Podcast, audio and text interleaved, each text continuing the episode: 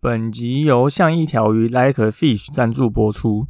像一条鱼是台湾知名防溺教育品牌，致力于推广荷兰游泳教育，教学水域安全观念与水中自救技巧，希望帮助民众在戏水时能够安全无虞。如果您对于教学内容有兴趣的话，欢迎观看底下的说明栏资讯，了解更多课程内容。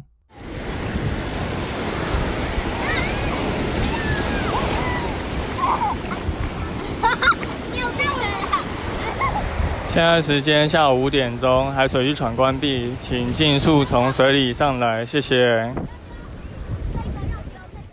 Hello，大家好，你现在收听的是救生日常，我是焦哥，又来到本周的新闻报报啦。上周我们像一条鱼团队吃完了二十二，不是二十二二零二四年的开工春酒哈。那团队从焦哥自己做一个人啊，到现在有了一群人。嗯，有句话是这么说的啊，一个人走得快，一群人走得远。希望在推广防溺教育的路上，我们一群人能够走得又长又久，哦，可以把这些知识跟技巧普及到全台湾各个角落。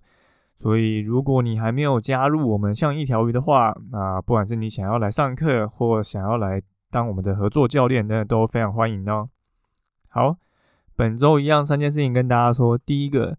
日月潭玩 SUP 未穿救生衣，闯九蛙蝶巷水域拍照，日管处说最重罚二十万。啊，这个是在日月潭景点九蛙蝶巷发生的一个状况哦。因为近期雨下的很少，所以出现了大片裸露的沙洲，吸引到非常多 SUP 玩家划过去。哈，那除了近距离观赏以外，有些人还没有穿救生衣，然后跟这个水洼不是水洼九蛙叠像拍照，引起日管处的关注吼。那日管处就强调，这里其实是没有开放的。若擅长水域，可以依发展观光条例第六十条处一到五万元的罚款。那如果你是具有盈利性质的业者，那可以罚五到二十万的罚款。好。那没有穿救生衣这件事情呢，的确会造成比较高的风险，因为你落水之后，它那边刚好水比较浅嘛，所以你有可能撞到底下的这个水底啊，或者是啊，它那边没有很浅，那你水深，你没有救生衣，你会自己自救吗？所以这其实还是会有一些风险在。可是呢，看到这个罚款，还是会觉得非常的有趣哈，因为发展观光条例第六十条真的对。地方政府来讲非常的好用哈，也就可以成为各个地方想要禁止这个水域让大家下水，它就可以依这条法令开罚哈。大家可能都知道酒驾啊，如果它真的有这个发生的话，那最高可以罚多少啊？是可以罚十二万，但酒驾是有撞死人的风险。但华 SUP 只是超出预定范围，最高就可以罚二十万。啊，这个罚款的比例原则真的很迷吼，所以 就是大家对于台湾的各种罚则，其实就常会有一些讨论吼。那也因为发展观光条例第六十条这个规定吼，其实导致台湾的水域发展一直停滞不前。小哥以前有写过一篇文章，叫做《奥运参赛形势：四面环海的台湾为何不盛行水域活动》，里面就有提到关于台湾发展的一些限制。那如果你有兴趣延伸阅读这些内容的话，就会把这篇文章放在底下说明栏，大家可以再去看一下。好，第二个新闻，北海岸戏水洗澡被偷拍，这个是发生在去年七月，有一名郭姓女子跟友人去海边戏水，哈，那在傍晚的时候到临近北关处的淋浴间更衣，结果就惊见隔缝的。天，这个天花板的隔缝有反光物哦，看，所以看到镜头马上就大叫报警。那警方也火速找到这个涉案的越南籍的王姓男子。那后来法院审理时，啊，王姓男子坦诚犯行。考量到双方未达成和解，呃，影片未外流，所以依故涉入他人性影像罪，处两年有期徒刑，可一科罚金。好，那去年的判决出炉了哈，大家看到这个判决的结果，虽然没有写地点在哪里啊，但北海岸其实能戏水的地点就那么一些啊，可能浅水湾啊、啊金沙湾啊、海星游泳池啊、外木山、龙洞啊，讲讲其实还是蛮多的。可是附近有提供北关处的淋浴间可以更衣的，然后这个还是是有隔板缝缝可以让摄影机射进去的地方，可能就没有那么多。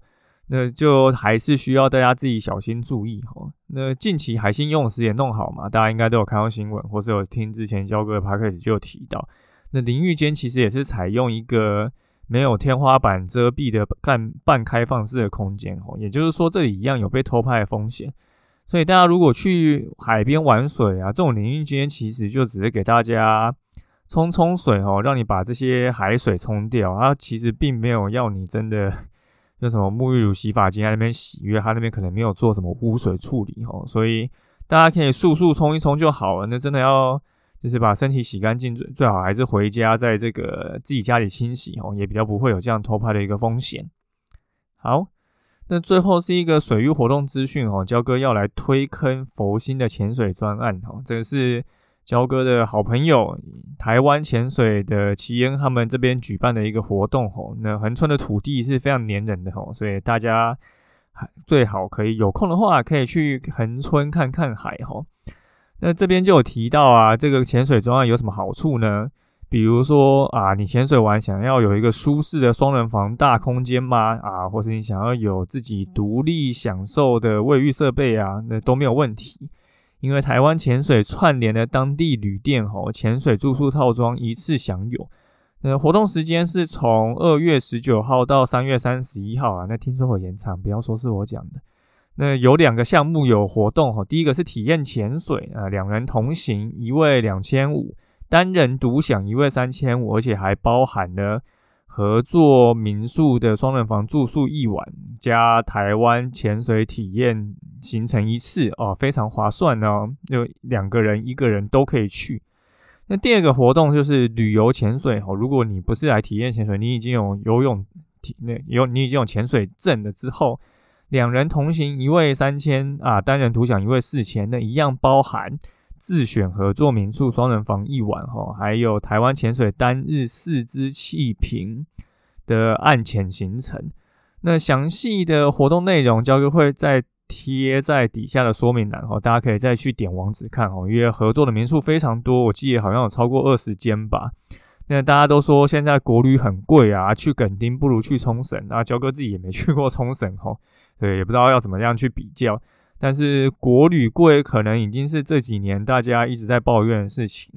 那很难得的有潜水业者提供了很佛心的专案哈。那如果你是喜欢潜水的人，也很久没有去垦丁了，那真的蛮推荐你在这段期间可以去参加这些活动哦。